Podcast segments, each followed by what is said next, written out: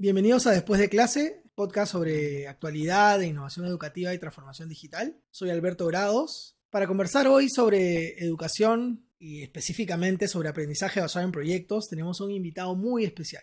Es uno de mis principales referentes sobre aprendizaje basado en proyectos y es el escritor más prolífico sobre ABP de habla hispana de todas maneras. ¿no? Su nombre es Juan José Vergara, pedagogo especializado en gestión y dirección de centros educativos con estudios de posgrado en animación sociocultural y en educación de adultos. Muchas gracias por el tiempo que nos regalas y bienvenido, Juan José. Muchas gracias a ti, Alberto. Un gran placer estar eh, tan cerca y, a la vez tan lejos. ¿no? es verdad, la magia de la tecnología digital. Bueno, eh, voy a hacer, voy a pasar por una presentación formal. Juan José es maestro por la Universidad Autónoma de Madrid y como ya mencionamos, ha estudiado tres especialidades en la UNED, Organización y Dirección de Centros Educativos, Educación de Adultos, Animación Sociocultural. Además, Juan José Vergara trabaja como formador y ponente independiente y como profesor de intervención sociocomunitaria. Bueno, además no podemos dejar de mencionar sus libros, sus famosos libros, Aprendo porque quiero, narrar el aprendizaje, un aula, un proyecto y Miradas que Educan, diálogos sobre educación y justicia social, este último en colaboración con Francisco Javier Murillo. Juan José, voy a empezar preguntándote qué significa el aprendizaje basado en proyectos para ti. ¿Por qué no has parado de escribir sobre ABP? Bueno, pues yo creo que el, eh, no tiene sentido eh, educar en, eh, hoy como se podría hacer hace 8 o 10 siglos, ¿no? Y las escuelas se obstinan en, mantener este modelo. Entonces yo creo que el aprendizaje basado en proyectos o el enfoque de proyectos, a mí me gusta más hablar de enfoque de proyectos, ¿no? Pues yo creo que, que, es un paraguas que sienta bien a, a, muchas maneras de hacer educación, como el pensamiento de diseño, que tú muy bien conoces, o, otras, eh, otras maneras de hacer, pues yo creo que eh, es un traje que viste bien sobre, sobre la construcción de personas comprometidas con, con, las gentes, con aprendizajes que responden a la sociedad en la que vivimos eh, y que buscan romper con, con, algunos elementos que es necesario romper en el aprendizaje, como es la, la disección de las distintas materias, eh, la ruptura con la comunidad, bueno, eh, y, entonces pues eh, eso para mí es el enfoque de proyectos, ¿no? Una manera de, de entender la educación, un paraguas, un... A mí me gusta mucho ese, ese concepto de LACOF, ¿no? De, un marco de pensamiento, bueno, pues una manera de pensar juntos el aprendizaje de una manera distinta. Buenísimo. Juan José, la pandemia, disculpa que te hable el tema, pero bueno, hay que, sacar, hay que traerlo siempre a colación justamente por los cambios que han ocurrido post pandemia. La pandemia puso quizás sobre la mesa varios problemas de la educación históricamente postergados, más allá de lo tecnológico. Uno de ellos tiene que ver con lo metodológico. Tras la pandemia, quizás durante también muchos maestros fueron conscientes de que necesitaban una vuelta de tuerca, como decimos por aquí, a su pedagogía. Es ahí probablemente que, que renace este interés por las pedagogías emergentes, por las metodologías activas, ¿no? por, por, eh, estas nuevas estrategias didácticas. El ABP es una de las más demandadas, no tiene mucho de nueva, pero digamos una de las más demandadas. Pero aquí surge un problema también, ¿no? Mucha gente se pregunta cómo se aplica, qué consideraciones debo tener, qué pasos debo seguir. ¿Cuál dirías tú? Voy, voy a empezar al revés, no preguntándote sobre lo que hay que hacer, sino ¿cuál dirías tú que son los errores más comunes que cometemos los docentes en nombre del ABP?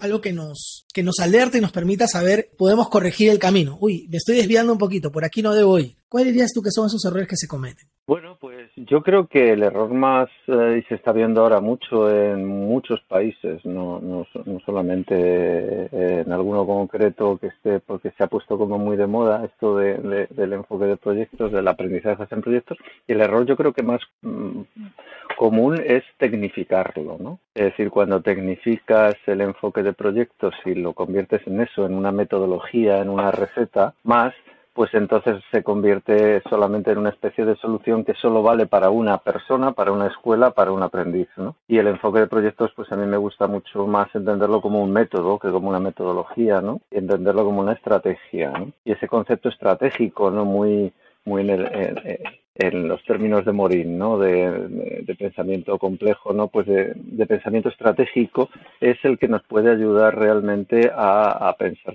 el aprendizaje de una manera un poco distinta. Con lo cual yo creo que la tecnificación es uno de los grandes eh, problemas. Hay más. Yo creo que otro, entender que el aprendizaje es algo que se puede hacer dentro de las aulas sin, sin saber lo que está pasando fuera, ¿no? Y esto nos trae a esto que acabas de decir, pues de la pandemia, pero no solo a la pandemia, sino pues a las desigualdades, a, a, las, a los problemas que mm, en relación a pues al medio ambiente, a género, a la sociedad, a la desigualdad, etcétera, y que mm, bueno pues el aprendizaje basado en proyectos como enfoque, como estrategia, tiene que dar tiene que dar solución, ¿no?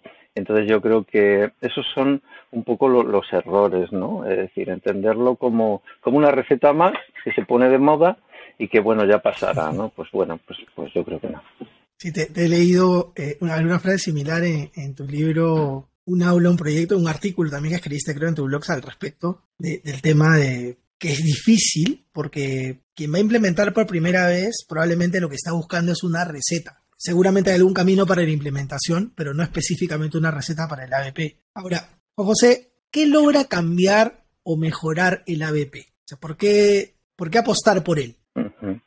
Bueno, yo antes de entrar, por supuesto, en esto, pero yo creo que una cosa es que no se pueda decir una receta y otra cosa es que no se puedan decir qué cosas hay que hacer en cada momento. Eh, yo esto lo intenté en el libro de Aprenda porque quiero y, por eso tiene una cierta acogida. ¿no? Yo creo que sí hay momentos específicos en los que hay que hacer determinado tipo de cosas, hay determinado tipo de herramientas, hay determinada manera de entender los procesos, la evaluación, y yo creo que eso sí se puede describir. Lo que no se puede hacer es decir que eh, es la misma receta, la misma manera de hacer para todas las escuelas, para todos los aprendices, porque ahí sí estamos cayendo en un tópico que realmente no debe de funcionar. Eso no significa que no se puedan eh, enseñar y aprender, ¿no? Eh, rutinas de cómo de cómo enfocar el, modelo ¿no? del aprendizaje basado en proyectos. ¿Y por qué apostar? ¿no? Que es la pregunta que, que, tú me haces. Yo creo que eh, la apuesta es pues porque solamente la transmisión de contenidos no nos vale para mucho y menos en la sociedad en la que en la que vivimos hoy en día. ¿no? Yo creo que esto no estoy descubriendo nada. Y entonces, eh, bueno, ahora se habla mucho, ¿no? Yo llevo ya unos cuantos años hablando y bienvenido sea, ¿no? Que mucha gente está de las habilidades blandas traducidas a, las necesidades de, de, adquisición de habilidades en, en, el mundo educativo. Oye, pues, pues es que esto no lo vas a poder enseñar desde un enfoque de enseñanza más tradicional. Entonces, si quieres complementar el trabajo mm, de, de, enseñar y aprender contenidos curriculares, etcétera, con el desarrollo de competencias, de habilidades, etcétera, pues nos tenemos que ir a enfoques centrados en proyectos, ¿no? Y yo creo que esa es la gran virtud que tiene este enfoque frente a modelos más transmisivos, ¿no? que, que pueden convivir, ¿eh? O sea, que, yo no creo que haya que apostar de una manera ciega por el enfoque de proyectos ni por no lo que hay que hacer es ser inteligente ¿no? y entonces saber que, eh, que, que el buen menú es el variado no el que come todo todo el tiempo lo mismo al final termina aburriéndose no entonces un buen menú eh, variado quizá eh, en el aprendizaje es lo que más puede producir efectos deseados no Sí, bueno, te comento que lo que acabas de decir, lo he leído, te lo he leído a ti, lo he leído a alguien, más por ahí. Y luego con mis alumnos, yo enseño en la universidad temas relacionados a, proyectos, a design thinking, sobre todo, que es uno de mis temas favoritos. Y tiene que ver con esto, ¿no? O sea, es decir, de hecho, lo he visto en alguna escuela o en alguna institución educativa esto de nosotros hemos apostado por el aprendizaje invertido, por decirlo. Y todo lo hacemos con aprendizaje invertido. Entonces, finalmente el estudiante termina pues harto del aprendizaje invertido o de la manera, ¿no? Es decir, eh, si un maestro llena su mochilita de, diversas estrategias y elige la más pertinente en el momento adecuado, sería un poco la idea, ¿no? O sea, en un momento puedo combinar inclusive una con otra, ¿no? aprendizaje invertido con aprendizaje basado en proyectos como bien lo mencionan algunos este, especialistas en, ambos temas, o en un caso conviene más usar proyectos que probablemente impulsen más la creatividad design thinking, o otros proyectos de otro tipo ABP, o más aprendizaje en problemas, en fin, el maestro debería poder elegir. eh, según considere pertinente. Ahora, Juan José, aparte de tu extraordinario trabajo difundiendo el ADP, ¿no? Eh, en mi caso eh, particular te he tenido siempre como referencia, te tengo siempre como referencia y también tengo como referencia a The Buck Institute en los Estados Unidos, ¿no? Como seguro sabes, ellos tienen un,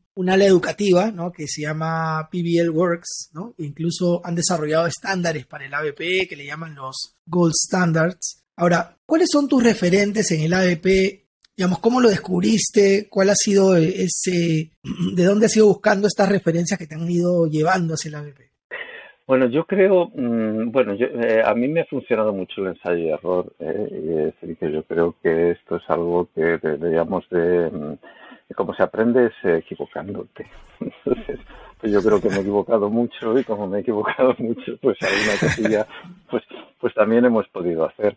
Y en esto del aprendizaje basado en proyectos, una cosa que sí he visto es, eh, he leído efectivamente mucho eh, sobre ABP, pero he visto que había grandes diferencias, por ejemplo, culturales en la manera de implementar el ABP. Y entonces que, eh, por ejemplo, en Norteamérica, que son grandes expertos y fantásticos, ¿no?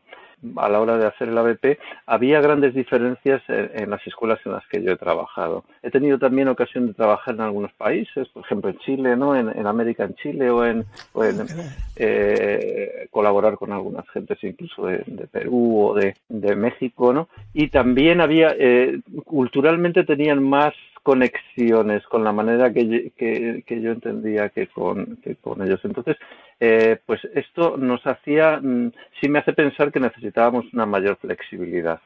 Y esa flexibilidad yo la, eh, la he satisfecho a base de leer bastante eh, en relación a temas que, que, tienen que ver con la educación comunitaria, con la educación pues, social en general ¿no? y la educación no formal. Y entonces ahí eh, yo creo que ahí hay una fuente muy interesante, ¿no? Todo, toda la trayectoria, ¿no? Desde Freire, ¿no? De, la educación de adultos, de la, la animación sociocultural, cuando conecta, ¿no? Con el enfoque de proyectos en, eh, en, nuestro mundo cultural de repente se nutre muy bien, ¿no? Y, y, a mí eso me ha, me ha servido mucho, ¿no? Entonces, pues algunos referentes están, fíjate, tan alejados de lo que llaman aprendizaje basado en proyectos como son estos, pero yo creo que, que sí, sí han sido importantes, ¿no? Eh, además, ahora mismo se está volviendo, eh, la reflexión se está volviendo muy urgente, ¿no? Es decir, eh, ¿para qué queremos la educación? Yo creo que tenemos que volver a ese discurso. Yo creo que estamos cayendo en un problema con el, el enfoque de proyectos de que sea eso, una metodología más, una técnica más, y tenemos que volver al, bueno, ¿para qué queremos hacer educación? Queremos hacer educación para repensar un poco el modelo de sociedad que, por el que apostamos, ¿no?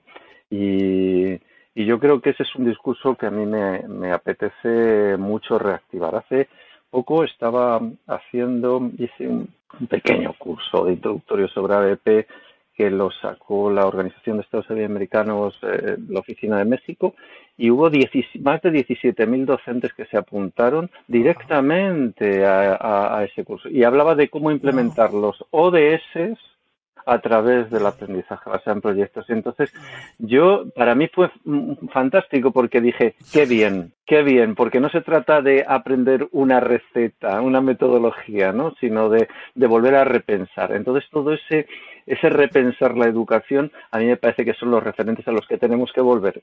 También en el aprendizaje basado en proyectos. No, no, genial. O sea, entenderlo como un proceso iterativo también. Vamos a irlo mejorando, vamos a irlo nutriendo de otros elementos. Los ODS, por ejemplo, son. Eh, hay una apuesta que hace, que me parece muy interesante, que hace National Geographic. Tiene una certificación National Geographic para educadores. Ellos han hecho su marco de referencia para proyectos también, en base a los ODS y en base al ABP. Tienen su propuesta por ahí que está muy bonita. Qué bueno, qué bueno escucharlo. Y te felicito también por eso. Ahora, voy a hacer una pausa aquí y voy a aprovechar para que las personas que nos están viendo oyendo, invitarlas a ver entrevistas o escuchar entrevistas como esta, tan buenas como esta, a las redes sociales de Después de Clase. Pueden encontrarnos como arroba Después de Clase Podcast en YouTube, Instagram y Facebook. Además, escuchar los episodios en Spotify, Apple Podcast, Google Podcast o su plataforma favorita para escuchar podcast. Juan José, leí tu libro narrar el aprendizaje, que por cierto es muy bueno. Mencionas el ABP como estrategia de cambio escolar. Ahora, y aquí tengo una pregunta que tiene que ver un poco con lo que has mencionado recientemente. ¿Es posible cambiar la escuela cambiando las estrategias de enseñanza? O sea, ¿cómo puede influir el ABP en esta idea de cambio de la escuela? Bueno, yo mm, haces la pregunta que realmente me mm, en la que estoy actualmente. ¿eh? Es decir, a mí eh, en este panorama mundial en el que te llama todo el mundo para hablar de ABP y el ABP parece que bueno todo el mundo lo tiene claro que, el enfoque de proyectos es la manera en la que hay que trabajar. A mí lo que me está preocupando es bueno ¿Qué ABP me interesa? Bueno, pues me interesan eh, las maneras de hacer que son capaces de cambiar las escuelas y las que no son capaces de cambiar las escuelas me interesan menos, mm, así de claro.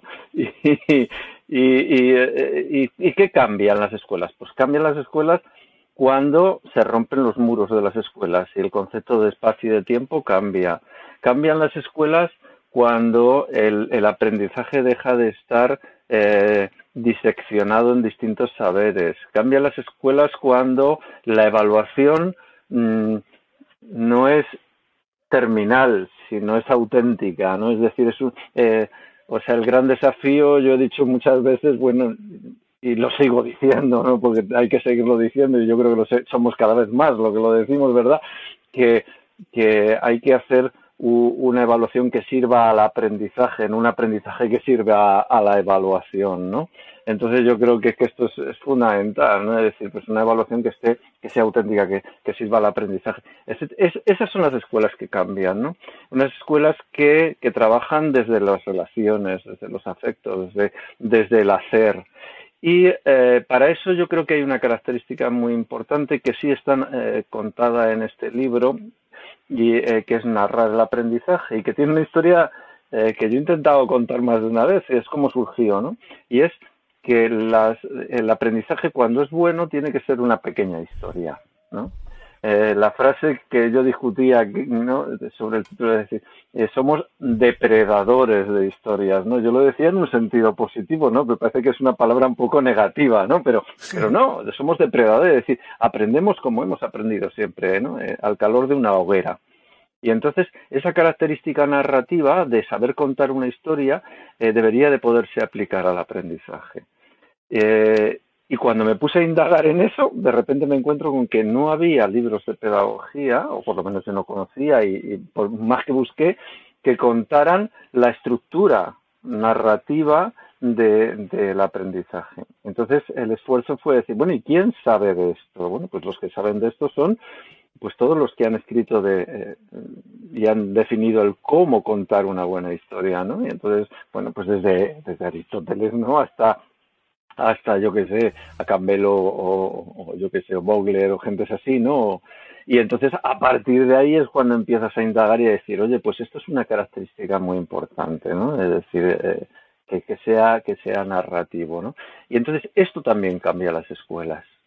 Las escuelas cambian cuando de repente el aprendizaje es una historia, una pequeña aventura en la que eh, los aprendices entran, bueno, los aprendices, las comunidades, ¿no? Eh, entran y viven esa aventura y producto de esa aventura, si está bien contada y está bien construida, al final han pasado cosas y esas cosas es que he llenado la mochila de aprendizajes, que es de lo que se trata, ¿verdad?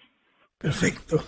Juan José, para, para las personas, aunque ya lo has, esbozado de alguna manera, ¿no? Eh, sí, cuando yo leí tu libro aprendo porque quiero que, pero en realidad impactado, me encantó el libro, verdad. Pero te diría, para los que no han tenido el placer de leer tus libros, ¿podrías contarnos un poquito de qué van estos tres libros que has escrito sobre AEP? Un poquito para que entiendan por qué la secuencia, bueno, eh, Aprendo porque quiero es un, pequeño libro en el que yo me, mm, me, situaba después de haber estado muchos años trabajando desde el enfoque de proyectos como docente en muchos ámbitos. Yo he sido maestro, como tú dices, ¿no?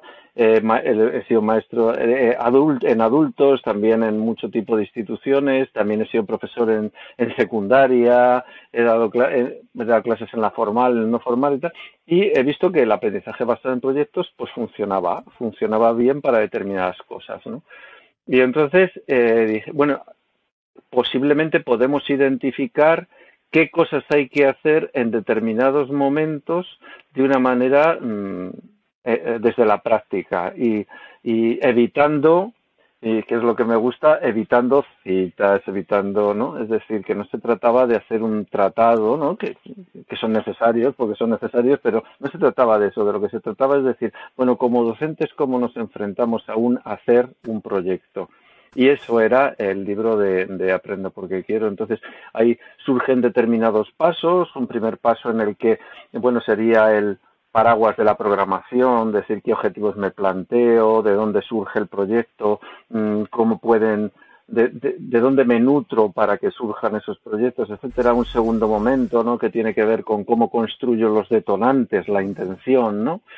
Eh, luego otros eh, que tienen que ver con con lo que es el desarrollo o, la acción final o, todo el proceso de la evaluación o la arquitectura, que es este soporte narrativo, es decir, entonces eso se describe en ese, en ese libro. Entonces es un libro un poquito más global, más, más eh, bueno, pues más descriptivo de, de bueno, eh, qué cosas podemos hacer eh, en, un proyecto desde la construcción, pues en, en unos momentos pues reflexionamos sobre la construcción de equipos, de trabajo en equipos, etcétera, ¿no? Y nos vamos a algunos libros y algunas gentes que han dicho cosas muy interesantes ahí. En otros momentos nos vamos a hablar de las competencias, etcétera. ¿no? Fuiste muy detallista en ese libro. Hay una parte que me encantó, que fue la parte que es el gran problema de los maestros. ¿De dónde saco ideas para los proyectos? Y pusiste mm. ahí una, una, unas rutas, ¿no? Inclusive, este, bueno, lo uso yo mucho como referencia es, este libro, yo diría, eh, y complementando un poco lo que acabas de mencionar, es como el que debería leer cualquier persona que quiere saber cómo opera el aprendizaje basado en proyectos, cuál es la estructura, qué paso seguir, qué, camino seguir, más allá de, tratando de sacar de lado las recetas, ¿no? Pero, digamos, mm. entender de qué va el APP, ¿no? Este libro tuvo además una historia muy curiosa porque eh, lo escribí dos veces, ¿no? Es decir, lo escribí una primera oh. vez y, la segunda vez me di cuenta que había que descender todavía mucho más a la práctica, ¿no? Es decir, había que limpiar, había que hablar en segunda persona, había que limpiar de citas, había que limpiar de, tal, y había que irnos realmente al, ser educador, que es lo que somos, educadores, educadoras, ¿no? Entonces, decir, vamos a volver ahí porque eso es lo que tenía interés para mí, ¿no? En ese momento. A partir de ahí surgen algunos elementos mm, como de reflexión. Otro que surge es el tema que, te he contado antes, es decir, bueno, mm, un buen proyecto, ¿en qué se diferencia un proyecto de las tareas integradas? Pues probablemente en el carácter narrativo, porque si no, es decir, cuando no se trata solamente de unir distintas materias o de hacer actividades, bueno, eso eh, lo decía muy bien, de, esos son centros de interés, ¿no?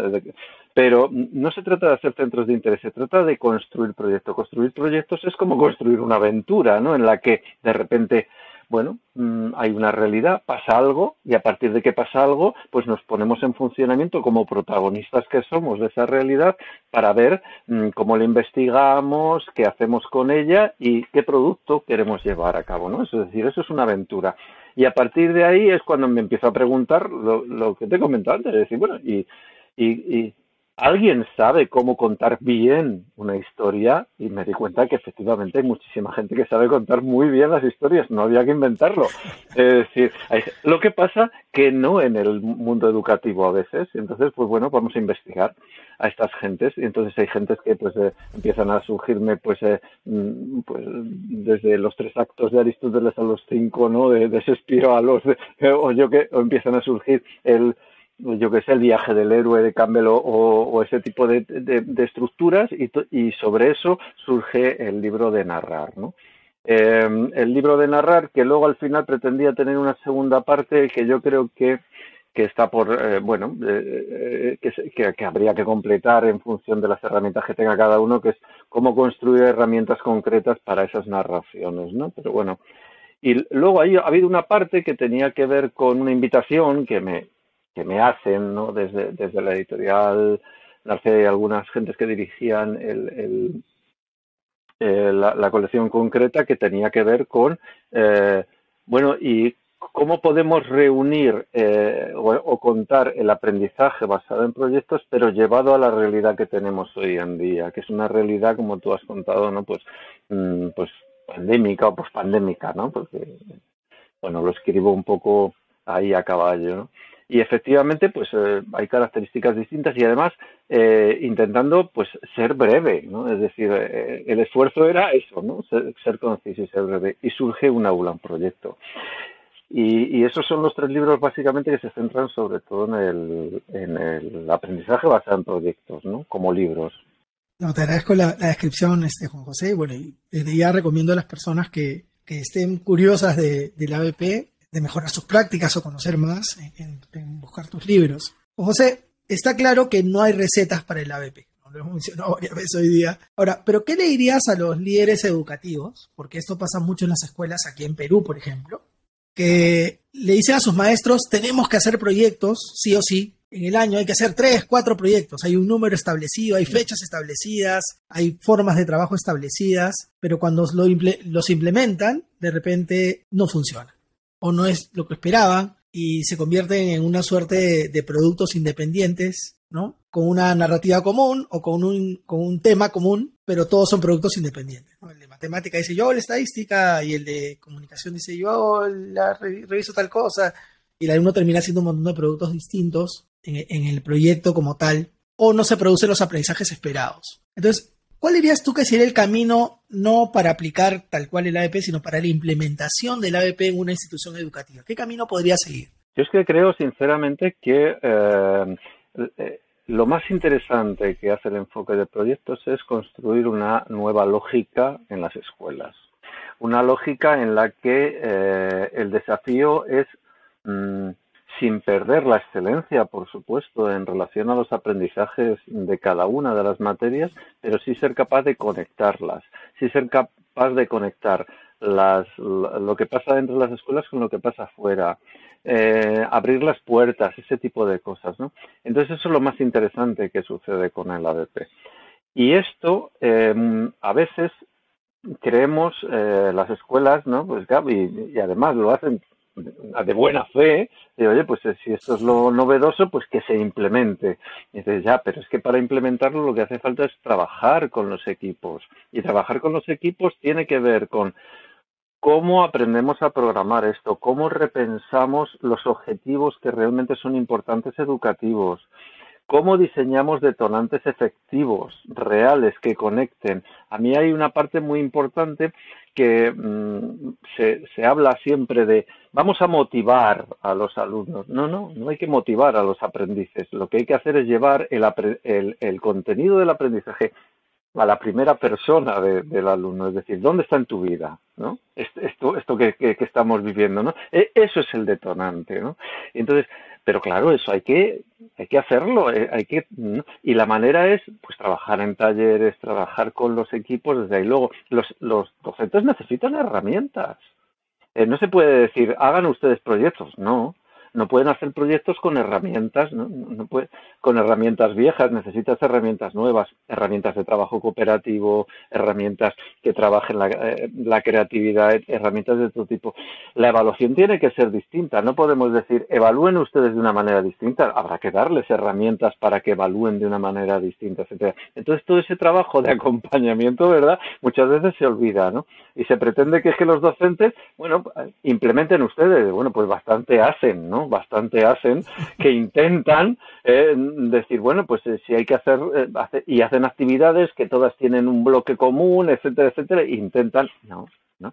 Claro, no les estás haciendo el proceso que hay que hacer, ¿verdad? Que es acompañar, ofrecer herramientas, ofrecer un trabajo conjunto durante, eh, cambiar una manera de hacer yo creo que no es una cosa que se hace en un trimestre o en un cuatrimestre, ¿no? Sino que se hace a lo largo de varios cursos, no poco a poco y progresivamente, ¿no? Entonces, bueno, yo creo que eso es un trabajo que, que hay que hacer. El que quiera de verdad, ¿no? El que quiera apuntarse a esto como una moda, desde luego, mm, pues sí. Qué difícil es hacer entender lo que acaba de decir. en verdad, ¿no? Porque hay, hay muchos procesos que van a correr en simultáneo, en paralelo, que tienen que ver con aprendizaje cooperativo, con dinámicas de cooperación, que tienen que ver con que el alumno va a aprender de una forma diferente y tiene que aprender a aprender de esa manera y que el profesor tiene que aprender a enseñar de una manera diferente. Incluso la tecnología, Alberto, ¿verdad?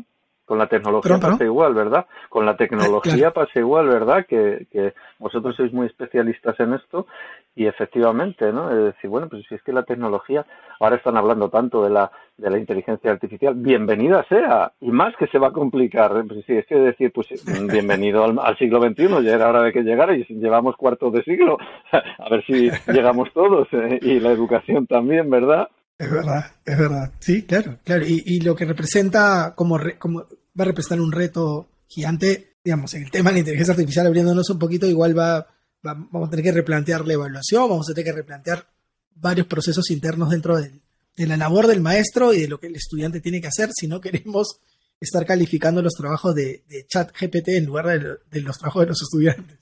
Juan José, te lo he mencionado en otro momento, pero lo voy a volver a decir, soy un gran admirador de tu trabajo. Te felicito y agradezco todo lo que nos regalas con tus conocimientos y experiencias. Te agradezco por habernos regalado el tiempo para esta entrevista además tiempo de verdad nos ha quedado bien corto. Hay mucho más que podríamos hablar sobre, sobre ABP o sobre el enfoque de proyectos, como le llamas tú, en detalle. Así que espero tenerte en algún otro momento en el podcast.